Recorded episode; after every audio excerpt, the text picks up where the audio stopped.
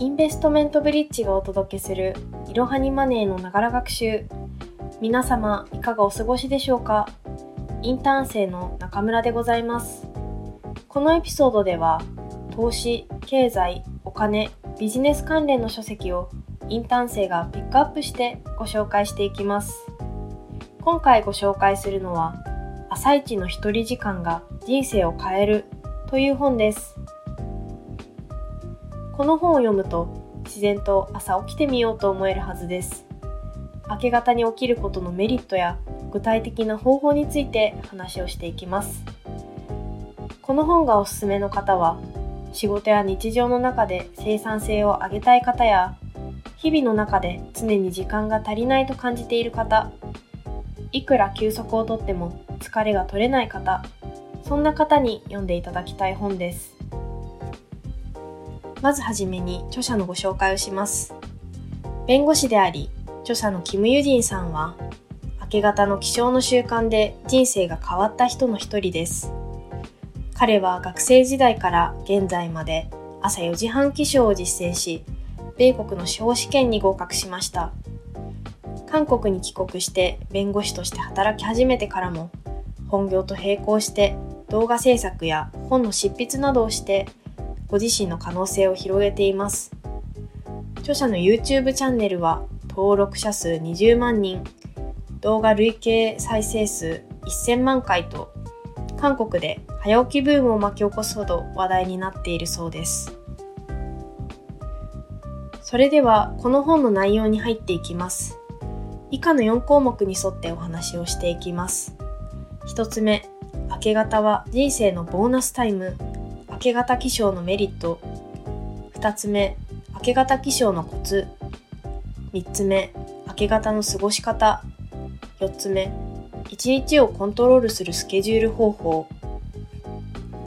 それでは1つ目の明け方起床のメリットについてお話をしていきます。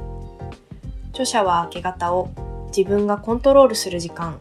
それ以外の時間を運命に任せる時間と呼んでいます。一日のうち自分の意思で使える時間はあまり多くありません。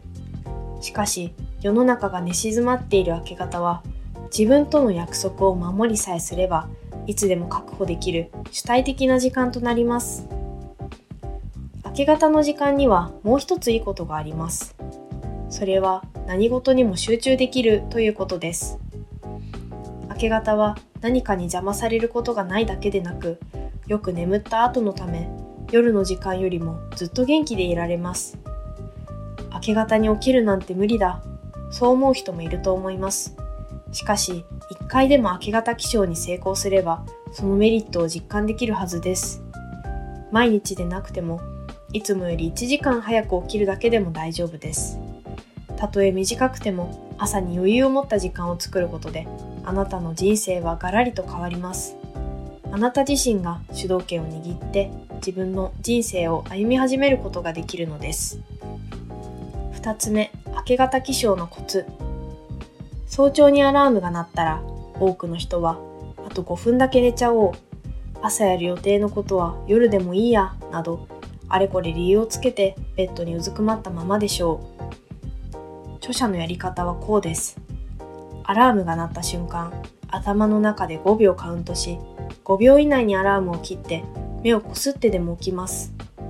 早起きに秘訣はなく、何も考えずに目を開けて体を起こすだけです。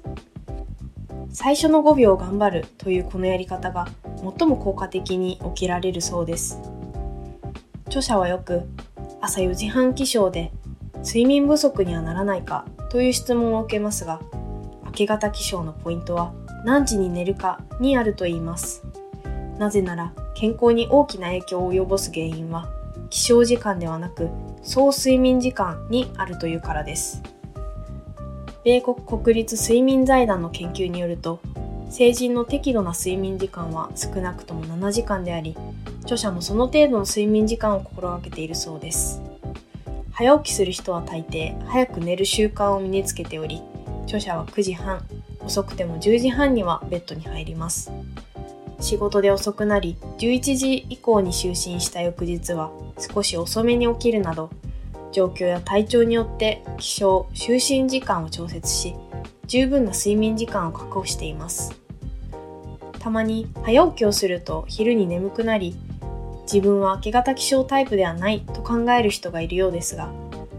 それは体が適応するまでは自然なことです。そのような時には我慢をせずに仮眠をするといいでしょう。うまく昼寝を取り入れることで、そのうち朝方ライフスタイルに体が順応します。単に早く起きたいという理由だけで睡眠を減らしてはいけません。心身ともに疲労を感じない程度の十分な睡眠パターンを維持することが明け方起床の秘訣となります。3つ目、明け方の過ごし方。明け方の時間には何か特別なことをする必要はありません。明け方起床で得られるボーナスタイムは自分の好きなように使っていいのです。生活習慣が変わってくれば特別なことをしなくても自然にこれまでとは別の人生を生きられるようになってくるでしょう。著者が実践する明け方の過ごし方としては1先延ばしにしていたことをする。2体を動かす。3読書をする。4勉強する。という4つです。4つ目。1日をコントロールするスケジュール方法。明け方起床は前の晩から始まります。その日のスケジュールを振り返り次の日の明け方から晩までにすべきリストを作成しましょう。1日24時間は誰にでも同じように与えられていますが多くのことを行いながら余裕を持って一日を楽しむ人がいる一方で特にすることがないのに慌ただしく一日を終える人もいます。なぜこのような違いが生じるのでしょうか？余裕ある一日になるかどうかは時間を掌握しているかにかかっています。自分の目標とその達成のためにすべきことを把握し自分に与えられた時間を確かめスケジュールをコントロールしなければなりません。著者が行っているスケジュール作成方法はやることを時間別に指定せずに明け方午前午後退勤後に分けてそれぞれやるべきことを配分するという方法です。いかがだったでしょうか？本書ではこれまで紹介した明け方気象の概要の他にイーロン・マスク、ジェフ・ベゾス、ティム・クックなど16名のグローバルリーダーたちのモーニングルーティーンが紹介されています。多忙を極める彼らは早朝から1分1秒も惜しまずに業務に励んでいるのだろうと思いきや意外にも運動や家族との朝食瞑想などゆったりと時間を使っているのが印象的でした世界のトップ人材ほど時間を上手に作り出していることがよく伺えます1日24時間は全ての人に平等に与えられた資源です本書を一読し時間の使い方を見直してみませんか？本日も最後までご視聴いただきありがとうございました。ぜひこの番組への登録と評価をお願いいたします。ポッドキャストのほか、X など各種 SNS においても投稿しているので、フォローもよろしくお願いします。いろはにマネーでぜひ検索してみてください。また、株式会社インベストメントブリッジは、個人投資家向けの IR 企業情報サイトブリッジサロンも運営しています。こちらも説明欄記載の URL よりぜひご覧ください。